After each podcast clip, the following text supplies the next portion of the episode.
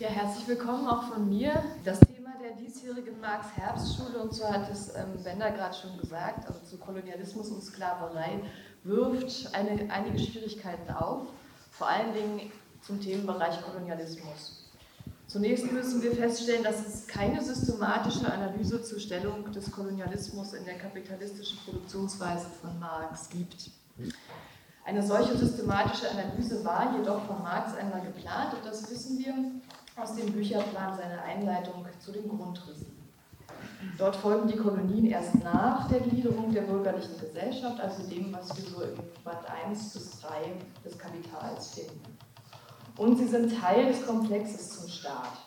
Die Kolonien finden wir hier nach dem, nach dem bürgerlichen Staat, den in Anführungszeichen produktiv, unproduktiven Klassen, den Steuern, Staatsschuld, öffentlicher Kredit und Bevölkerung.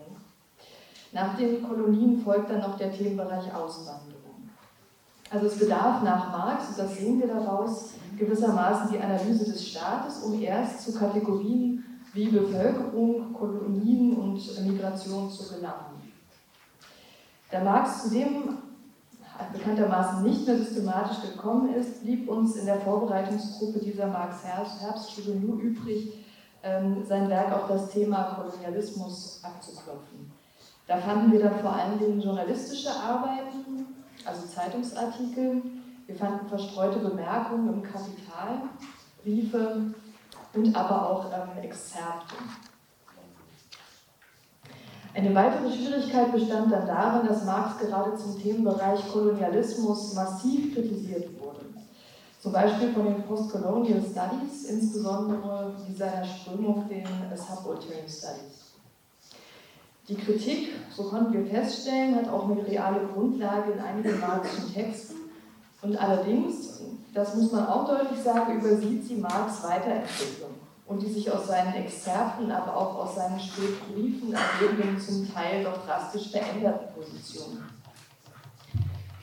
Wir haben uns dazu entschieden, mit den drei Indien-Artikeln Texte in den Wieder aufzunehmen, die auch unter anderem Anstoß der Kritik waren und sind.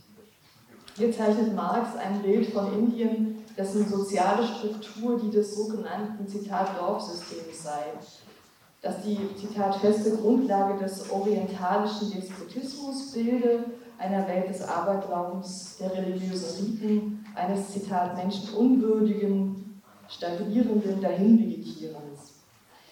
Die Zitat dörfliche Isoliertheit verursache ein Zitat niedriges Lebensniveau und verhindere, Zitat, den sozialen Fortschritt. England sei als Kolonialmacht, Zitat, das unbewusste Werkzeug der Geschichte, weil es die soziale Struktur dieses Dorfsystems sprenge, was vorher noch keinen Regierungswechsel zustande gebracht habe. Nach Marx gäbe es nur die Geschichte der Eroberer in Indien, aber keine eigene Geschichte Indiens. Für ihn ist die Frage, Zitat, daher nicht, ob die Engländer ein Recht hatten, Indien zu erobern, sondern wer das tun sollte. Zitat, die britischen Eroberer seien die Ersten, die auf einer höheren Entwicklungsstufe stünden und das gebe ihnen das Recht der Eroberung. England habe, Zitat, eine doppelte Mission zu erfüllen, die Zerstörung der alten asiatischen Gesellschaftsordnung und die Schaffung der materiellen Grundlagen einer westlichen Gesellschaftsordnung in Asien. Die Eigenschaften der Inneren selbst sprechen für gewisse Anpassungsleistungen. Marx spricht hier über einen, Zitat, edlen Menschenschlag, selbst in den unteren Klassen, bei dem sogar noch die Unterwürfigkeit durch eine gewisse ruhige Vornehmheit aufgewogen wäre, dessen unerschrockener Mut, ungeachtet seiner angeborenen Trägheit, auch britische Offiziere erstaunen lassen haben. Erst nach dem Sepoy-Aufstand, der 1857 begann, räumte Marx den Inneren die Fähigkeit der Vergeltung dann ein. Das haben wir auch am Medium. Die Ausführungen, die wir hier finden, zeigen eindeutig mehrere Aspekte, denen wir getrost das Label Eurozentrismus geben können. Wir finden hier die Annahme, dass die Engländerinnen zivilisatorisch überlegen wären. Wir finden Stereotype, die den Inderinnen zugeschrieben werden wir finden eine Vorstellung von gesellschaftlicher Entwicklung, die die Entwicklung westeuropäischer Gesellschaften zum Maßstab für Indien macht, wobei Westeuropa schließlich das Antriebszentrum der Entwicklung bleiben muss. Mit derartigen Vorwürfen gegen Marx wird sich auch Vivek Chibber morgen Abend auseinandersetzen ähm, und sie aus marxistischer Perspektive diskutieren. Zu in Anführungszeichen Asien und seinen in Anführungszeichen asiatischen Werten, also das heißt die Projektionen, die dann damit einhergehen, wird am Sonntag Eun John Lee sprechen. Bezogen auf diese zweifellos kritikwürdigen Texte von Marx möchten wir kurz auf drei problematische Begriffe aufmerksam machen, zu denen mittlerweile Berge von Literatur existieren. Marx-Forscher wie Kevin Anderson versuchen zu zeigen, dass Marx selber im Verlauf seiner lebenslangen Forschungsarbeiten aber zunehmend davon abgerückt ist. Es sollte uns bei der Lektüre zumindest ähm, es sollten uns zumindest diese Begriffe klar werden und die Hintergründe, aus denen sie entstehen und warum sie eben auch so problematisch sind. Das erste, ähm, also das erste ist eine Unterscheidung zwischen Völkern mit und ohne Geschichte. Also das ist auch bekannt als geschichtslose Völker. Zweite, der zweite Begriff ist die Charakterisierung von politischen Herrschaftsformen als orientalischen Despotismus oder auch asiatischen Despotismus und drittens die Vorstellung von einer asiatischen Produktionsweise.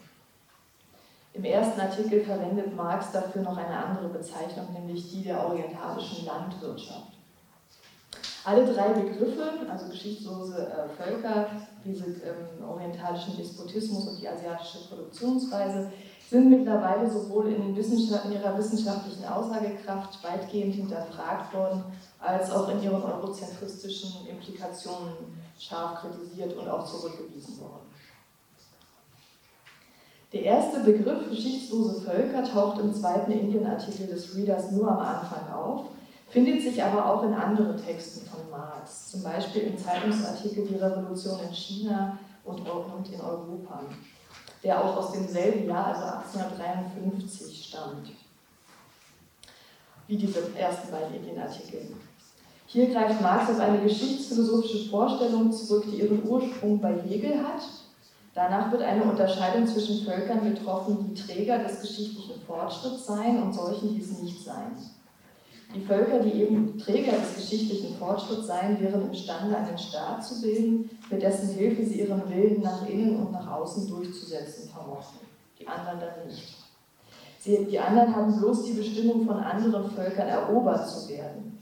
Im Sinne des Fortschritts sollte dann jeder Partikularismus vermieden werden, der dieser galt als konterrevolutionär. Dieses Konzept finden wir auch sehr, sehr stark in Texten von Engels.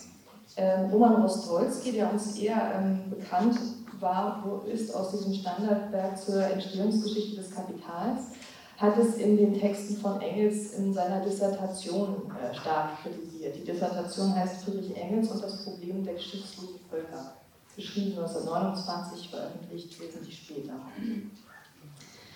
Der Begriff orientalischer Despotismus, also dieser zweite Begriff, beruht auf einem Reisebericht des französischen Mediziners François Bernier, der bereits 1620 bis 1688 gelebt hat, davon auch zwölf Jahre in Indien. Erst nach seiner Rückkehr 1670 hat er einen Reisebericht verfasst, der sehr weite Verbreitung gefunden hat. Nicht nur Marx und Engels, sondern auch Hegel und auch, und auch Montesquieu hatten unter anderem darin eine ihrer Hauptquellen für Fragen zu Indien und, äh, zu Indien und Asien im Allgemeinen. Bernier vertritt dort die Auffassung, dass in Indien allein die Herrscher das Land besäßen, das heißt, dass es kein Privateigentum und damit auch nicht die Möglichkeit zu erben oder zu vererben gäbe. Aus europäischer Sicht resultierte daraus eine despotische, also gesetzlose und willkürliche Herrschaft. Nach dem heutigen Kenntnisstand hat Marx erst sehr spät, also 1879, über Kowalewskis Buch äh, Der Gemeindelandbesitz eine andere Darstellung zur Kenntnis genommen. Zum Beispiel, dass es in Indien durchaus sehr verschiedene Arten von Grund- und Bodenverhältnissen gab, unter denen durchaus auch Formen von Privateigentum zu finden waren und dass der Großmogul alle anderen, alles andere als der einzige Grundeigentümer gewesen ist. Marx war also mit seiner ersten Quelle 1853, den Reiseberichten von François Berthier, äußerst unkritisch umgegangen. Zum einen waren sie 1853 zu Marx Zeiten bereits über 180 Jahre alt, Zum anderen konnte Vernier kein Sanskrit. Es liegt also nahe, dass ihm allein deshalb bestimmte Zusammenhänge verborgen bleiben mussten. Wir müssen also feststellen, dass ähm, Marx zum Zeitpunkt dieser Entstehungsgeschichte, der, also der Entstehungsgeschichte der Indienartikel, sehr falsche Vorstellungen von der sozialen Struktur und Empirie Indiens hatte. Den Begriff asiatische Produktionsweise, also der letzte der drei Begriffe, haben Marx und Engels nicht wie andere Begriffe übernommen, sondern selbst geprägt.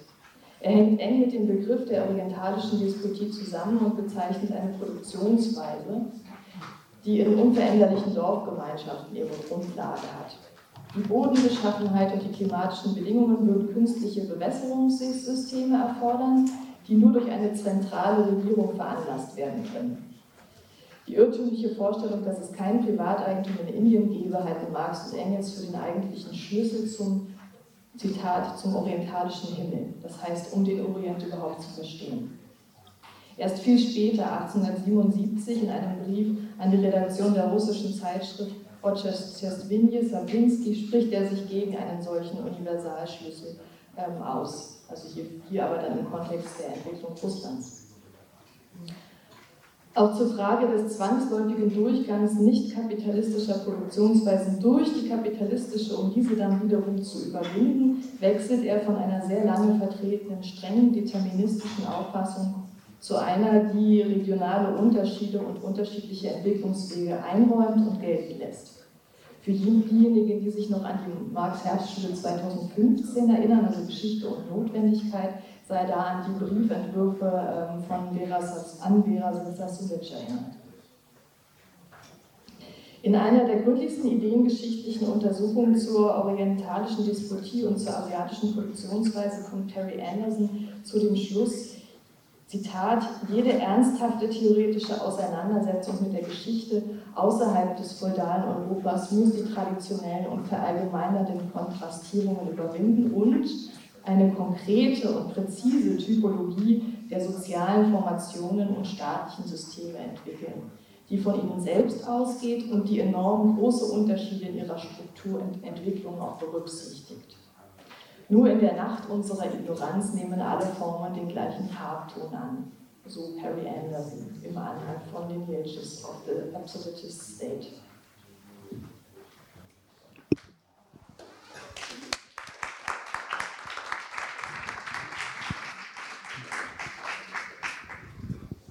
Als zweiten Block im Rieder haben wir eine Passage aus dem ersten Band des Kapitals von Karl Marx, die zunächst wenig mit Kolonialismus und Sklaverei zu tun zu haben scheint. Es geht um die begriffliche Bestimmung dieser besonderen Ware Arbeitskraft. Dieser doppelt freien Lohnarbeit weist Marx eine besonders wichtige Rolle für die kritische Analyse des Kapitals zu. Gerade dies hat aber zu dem Vorwurf geführt, seine Kritik sei für die Analyse von Kolonialismus und Sklaverei nicht zu gebrauchen, weil er nur diese Form von Arbeit im Blick habe, sowohl theoretisch wie auch praktisch. Seine Theorie, so der Vorwurf, bedeutet, dass nur Lohnarbeiterinnen Mehrwert produzieren, dass Kapitalismus daher nur mit Lohnarbeit funktionieren könne und dass allein die Lohnarbeiterinnen historisches Subjekt des Klassenkampfs und einer revolutionären Umwälzung sein könnten. In der Geschichte des Marxismus, wie er sich im Kontext der westlichen Arbeiterbewegung entwickelt hat, sind solche Positionen tatsächlich vertreten worden. Zu erinnern wäre daran, dass in Parteien wie der deutschen Sozialdemokratie im 19. Jahrhundert, die sich auf Marx berufen hat, ähm, es durchaus ähm, laute Stimmen gab, die sich positiv auf den Kolonialismus bezogen haben, äh, und vom Widerstand der kolonisierten und versklavten Menschen distanzierten. Der US-amerikanische ähm, afroamerikanische Soziologe W.E.B. Du Bois ähm, hat 1935 ein sehr wichtiges und bahnbrechendes Buch geschrieben, das heißt Black Reconstruction in America. Ähm, das gibt es nur auf Englisch, äh, 1860 bis 1880. Und äh, dort weist er darauf hin, dass auch die Parteigänger von Marx in den USA den Widerstand der versklavten Menschen nicht als Teil der Arbeiterbewegung betrachteten, sondern ausgrenzten. Dubois spricht vom schwarzen Proletariat, wenn er von der Beteiligung der Versklavten äh, am amerikanischen Bürgerkrieg äh, schreibt und er nennt es den General Strike, also den Generalstreik, diese massenhafte Beteiligung, die von den Versklavten ausging.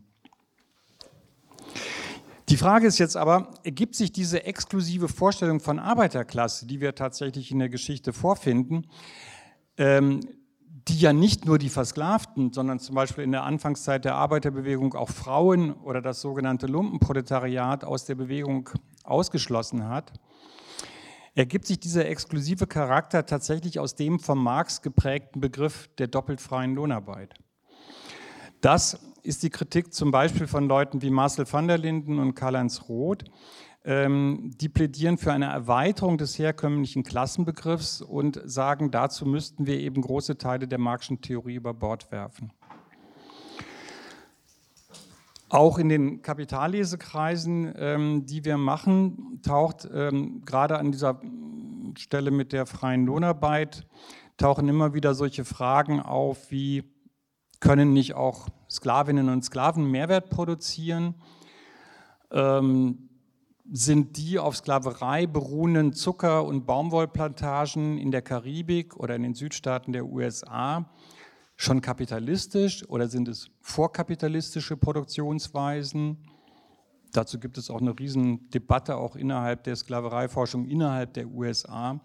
Ähm, ähm, ich erinnere nur an Genovese, ähm, wo es um diese Frage der, der Einordnung geht. Und schließlich stellt sich die Frage, was jetzt auch in letzter Zeit wieder verstärkt diskutiert wird, warum gibt es heute noch Sklaverei auf der Welt? Nicht die Schätzungen reichen von 20 bis 40 Millionen regelrecht versklavter Menschen auf unserem Globus heute. Oder die Tatsache, dass mitten im 20. Jahrhundert, also lange nach dem 19. Jahrhundert, wir gigantische Systeme von Sklaverei, versklavter Arbeit erleben mussten, nämlich in den Konzentrationslagern des Faschismus und im Lagersystem des sowjetischen Gulags.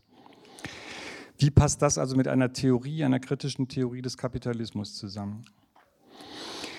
Daher haben wir jetzt als zweiten Block im Rieder ähm, eine Passage aus dem vierten Kapitel im ersten Band des Kapital vorgeschlagen, in der Marx einen systematischen Zusammenhang zwischen Kapital und Lohnarbeit herstellt und die Eigentümlichkeit der wahren Arbeitskraft näher bestimmt. Das werden sicherlich viele von euch bereits kennen, aber wir wollen noch mal genauer diskutieren, welchen Stellenwert diese Passage hat und was sich daraus zur Bedeutung der doppelt freien Lohnarbeit für den Kapitalismus ergibt. Wir werden natürlich hier im Rahmen dieser wenigen Tage nur einige Stellen zusammen lesen können. Ich will auf ein paar Punkte hinweisen, ähm, wie die wichtig sind für die Einordnung in den Gesamtzusammenhang der Argumentation von Marx. Ähm, als Marx das geschrieben hat, also was wir lesen, ist in der ursprünglichen Fassung von 1867, ein bisschen später dann nochmal überarbeitet. Aber zu der Zeit war die freie Lohnarbeit keineswegs die überwiegende Form der Arbeit in den westeuropäischen Gesellschaften. Ein großer Teil der Bevölkerung arbeitete noch als Bäuerinnen und Bauern auf dem Land.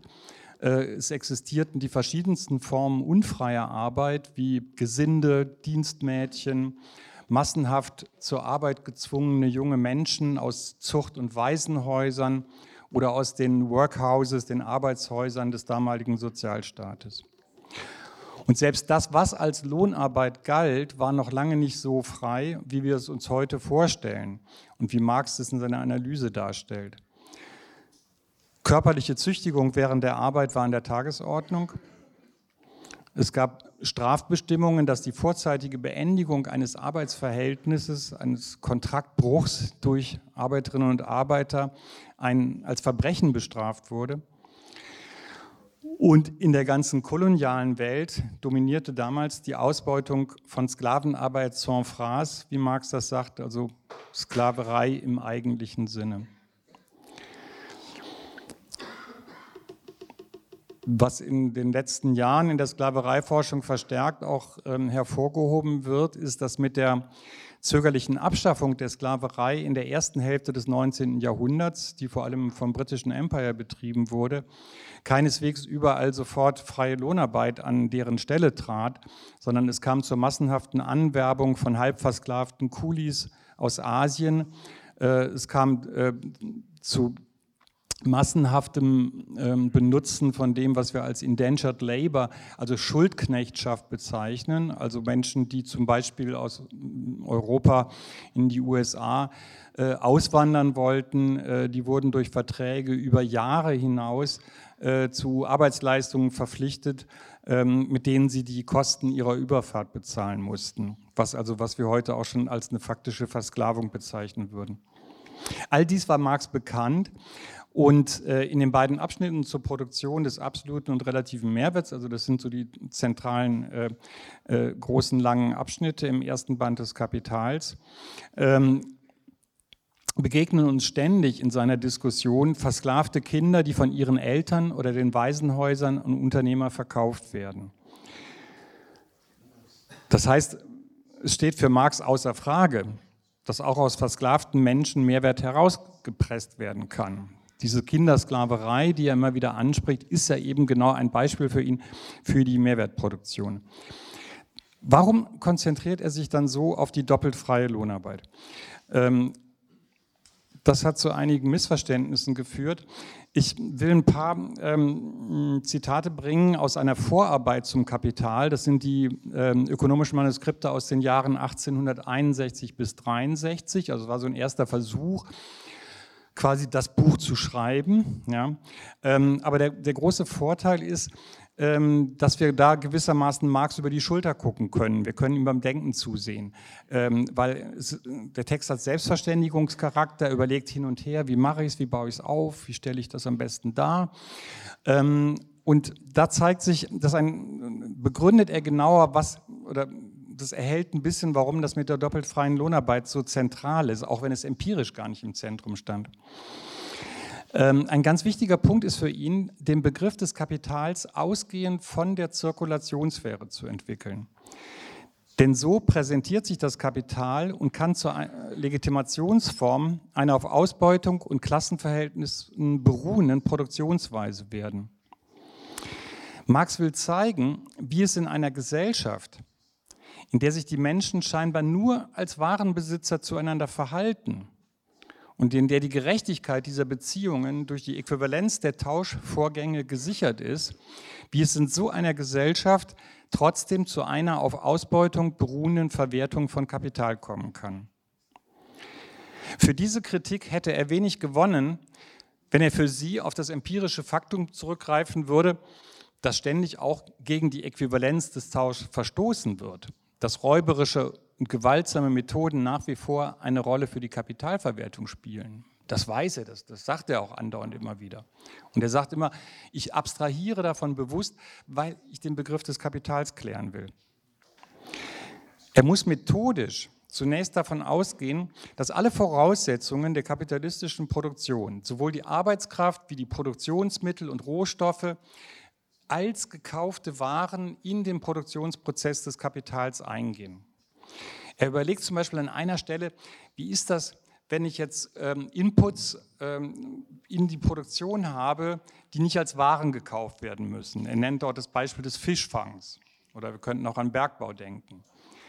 Und dann sagt er, ja, schön und gut, das gibt es, aber ich klammer das jetzt mal aus, weil ich will zeigen, wie alle Voraussetzungen in der kapitalistischen Produktion aus der Zirkulation kommen, also als schon in Warenform in sie eingehen. Es hat also eine methodische Funktion, ähm, um diesen Zusammenhang, diesen widersprüchlichen Zusammenhang von Zirkulation ähm, und ähm, Produktion als Ausbeutung klarzumachen.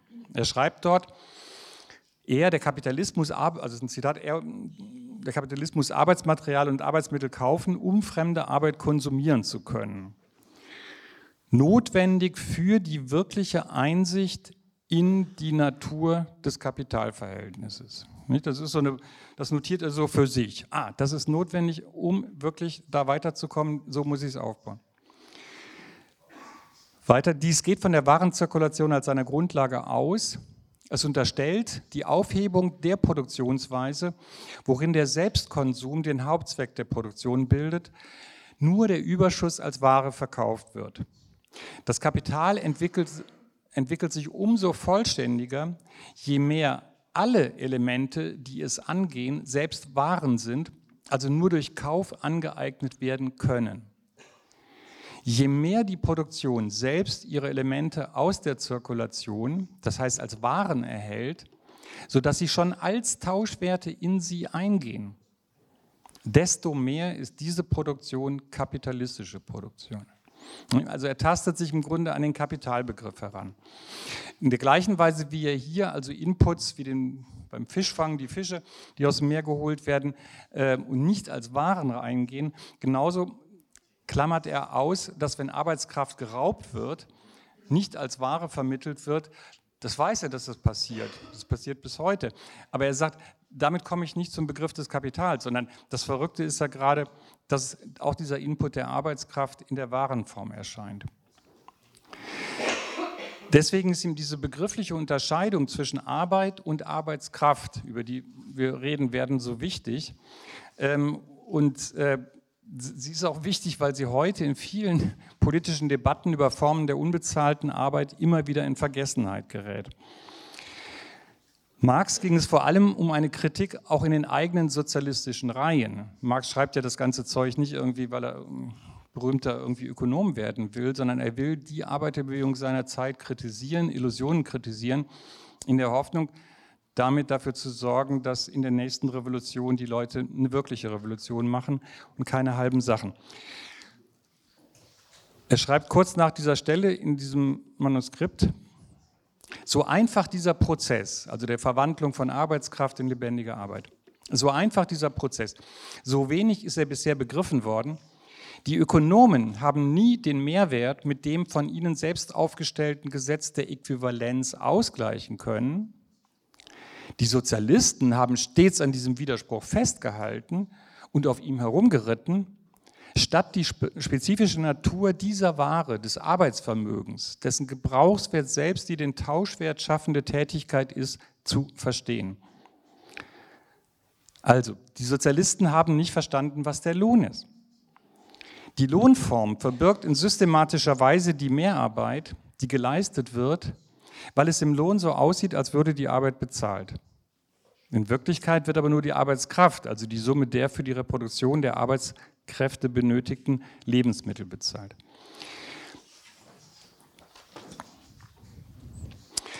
Marx greift sich also aus den vielfältigen Arbeitsformen seiner Zeit, die er kennt, die er sieht, er greift sich die Lohnarbeit heraus, weil sie am adäquatesten der kapitalistischen Produktion entspricht und die ganze Paradoxie der bürgerlichen Gesellschaft erklären kann die Gleichzeitigkeit von Freiheit und Unfreiheit, von Reichtum und Armut. Marx nennt das selber ein Paradox. Er schreibt hier, wenn daher bei dem Kapitalverhältnis von der Voraussetzung ausgegangen wird, dass die vergegenständlichte Arbeit sich erhält und vermehrt, der Wert sich erhält und vermehrt dadurch, dass der Geld- oder Warenbesitzer in der Zirkulation beständig einen Teil der Bevölkerung vorfindet, die bloße Personifikationen des Arbeitsvermögens, bloße Arbeiter sind und daher ihre Arbeitsvermögen als Waren verkaufen, so ist das Paradoxon, von dem die moderne politische Ökonomie auszugehen scheint, in der Natur der Sache begründet. Während sie einerseits die Arbeit als Quelle des Reichtums proklamiert, proklamiert sie andererseits ebenso sehr die Notwendigkeit der absoluten Armut des Arbeiters. Eine Armut, die eben nichts anderes heißt, als dass ein Arbeitsvermögen die einzige Ware bleibt, die er zu verkaufen hat. Dieser Widerspruch ist damit gegeben, dass dem Wert, erscheine er in der Form der Ware oder des Geld, Geldes, das Arbeitsvermögen als solches, als eine besondere Ware gegenübersteht. Es geht ihm also um eine ganz grundlegende Paradoxie, mit der wir es bis heute zu tun haben, ähm, auch in den ganzen politischen Debatten, dass wir immer dieses formelle bürgerliche Gleichheitsversprechen haben als Maßstab, was einfach nur darauf beruht, dass wir meinen, wir würden uns alle nur als Warenbesitzer zueinander verhalten und gleichzeitig aber ähm, Ausbeutung und Diktatur in der Arbeit herrscht. Gibt witzigerweise vor, vor glaube gerade so im, vor ein paar Monaten auch ein relativer Bestseller, ein Buch einer amerikanischen ähm, liberalen Philosophin, Elisabeth Anderson, ähm, sie schreibt über die Diktatur in der Arbeit und warum wir nicht drüber reden. Ja? Jeder weiß es irgendwie, sobald du deine Arbeitskraft verkauft hast, unterwirfst du dich einem fremden Willen. Das ist Knechtschaft. Ja? Wie, wie, bringt man das zusammen? Und das, um, um diese Paradoxie geht es Marx genau. Ähm, also in diesen Manuskripten zeigt er dann weiter, er geht von der Zirkulation aus, er geht von der Äquivalenz aus, aber um genau zu zeigen, es muss systematisch umschlagen in ein Herrschafts- und Dienstverhältnis, ein Knechtverhältnis. Marx geht es also darum, vor einer verkürzten Kritik des Kapitalismus zu warnen, die ihn mit eben den Idealen kritisieren will, die aus den Illusionen der Zirkulationssphäre und der Form der Lohnarbeit entspringen. Das wäre dann übrigens auch eine interessante Frage für die antikolonialen Kämpfe und für die Geschichte der antikolonialen Kämpfe. Ähm, wir haben heute oftmals so eine Vorstellung, ja, dann wurde gegen die Sklaverei gekämpft und die Sklaverei abgeschafft, um dann die freie Lohnarbeit einzuführen. Das stimmt überhaupt nicht. Ähm, die haitianische Revolution, also die, die einzig erfolgreiche Revolution von Versklavten auf der ähm, damaligen französischen Kolonie Saint-Domingue, die sich dann 1804 mit der Vertreibung der weißen Herren ähm, in Haiti umbenannten. Ähm, die haben jahrzehntelang ein Problem gehabt, dass die, die neuen Staatsherren aus staatspolitischen Gründen wollten, dass diese großen Plantagen, die Zuckerplantagen weiterlaufen. Aber die Leute wollten das nicht. Die Leute, die sich freigekämpft hatten, die wollten Bauern werden. Die wollten selbstständig sein. Also Lohnarbeit war überhaupt nicht das Ziel. Und dasselbe können wir auch in der Zeit nach dem Ende des ähm, amerikanischen Bürgerkriegs 1865 sehen. Ähm, auch dort äh, war es erstmal nicht möglich, Lohnarbeit durchzusetzen, sondern die Leute haben als Sharecroppers, also als äh, äh, Landwirte, die für einen Markt produziert haben, äh, gearbeitet ähm, und wollten ihre Unabhängigkeit, ökonomische Unabhängigkeit behalten. Es ist also, müssen also rückblickend sagen, ähm, es war eine lange Geschichte, die Durchsetzungsgeschichte von Kapital und Lohnarbeit, bis Lohnarbeit den Eindruck von Freiheit tatsächlich bekam, den sie heute genießt. Zu dieser Durchsetzungsgeschichte wird jetzt Anne-Kathrin was sagen. Ja, der dritte und der vierte Teil des Readers betrifft die sogenannte ursprüngliche Akkumulation. Das heißt, äh, den Prozess, durch den sich diese kapitalistische Produktionsweise herstellt oder vielmehr ihre Momente. Hier stellt der Kolonialismus vor allem im dritten Teil einen von mehreren Hauptmomenten dieses Prozesses vor. In den Arbeitsgruppen wird sich an dieser Stelle sicher die Frage stellen, wie diese einzelnen Hauptmomente, also Kolonialismus, Kredit, Staatsschulden, Steuern und Protektionismus ineinandergreifen und zum Motor dieser Kapitalakkumulation werden können.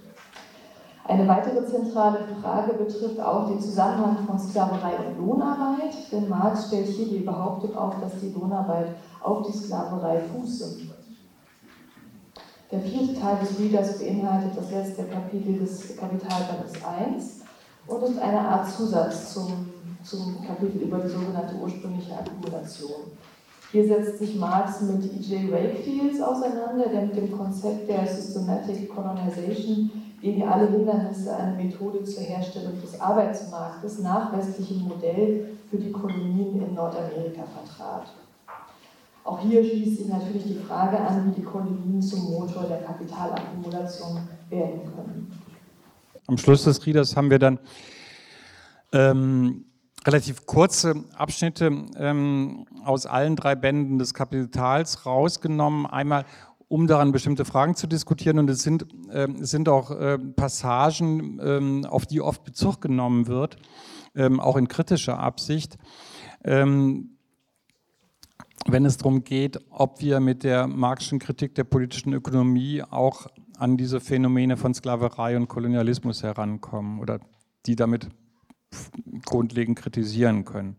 Es ist einmal eine Passage aus dem Ende des, des ähm, ersten Bandes, äh, wo Marx vom stummen Zwang der ökonomischen Verhältnisse spricht. Und das ist oft so verstanden worden, dass eben stummer Zwang heißt, es braucht eigentlich braucht der Kapitalismus keine, keine gewaltförmigen Methoden der Unterdrückung mehr. Das wird alles quasi nur noch ein struktureller Zwang. Ähm, deswegen haben wir diese, das ist eine sehr dichte Passage, ähm, in, in, in, der der Marx äh, vieles aus dem vorherigen zusammenfasst. Ähm, das wollen wir nochmal diskutieren. Ähm, die Passage stammt aus diesem Abschnitt im äh, 24. Kapitel, also zur sogenannten ursprünglichen Akkumulation, ähm, zur Blutgesetzgebung gegen die Expropriierten seit Ende des 15. Jahrhunderts. Also es geht um die Gesetze, äh, durch die Menschen äh, mit äh, grotesken, bizarren Methoden der Gewalt und Folter in die kapitalistische Arbeitsdisziplin reingepeitscht wurden. Und Marx konfrontiert das eben mit einer späteren Phase des Kapitalismus, in der diese Arbeitsdisziplin anders vermittelt, anders durchgesetzt und anders legitimiert wird. Ähm, dann haben wir noch ein paar Punkte ähm, reingenommen, also kurze Abschnitte, wo es um die Frage geht, ähm, wie hat Marx über die moderne Sklaverei ge gedacht, also über eine Sklaverei, ähm, Methoden, also Sklavereiproduktion, die in einen kapitalistisch organisierten Weltmarkt integriert wird. Was bedeutet das?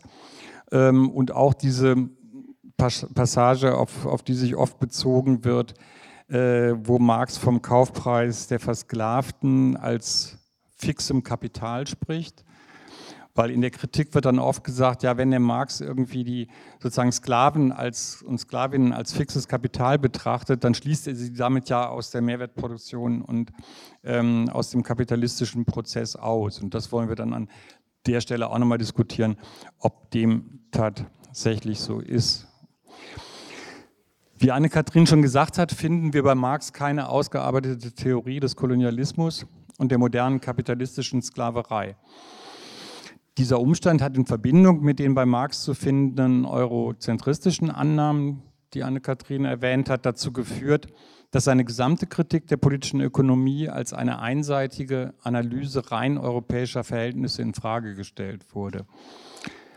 Mit der vorgeschlagenen Lektüre wollen wir es möglich machen, diesen Vorwurf zu überprüfen und zu hinterfragen und zu schauen, ob nicht gerade seine Analyse, seine Kritik der politischen Ökonomie des Kapitals den Ausgang, Ausgangspunkt auch einer radikalen Kritik der globalen Gewaltverhältnisse bietet. Danke.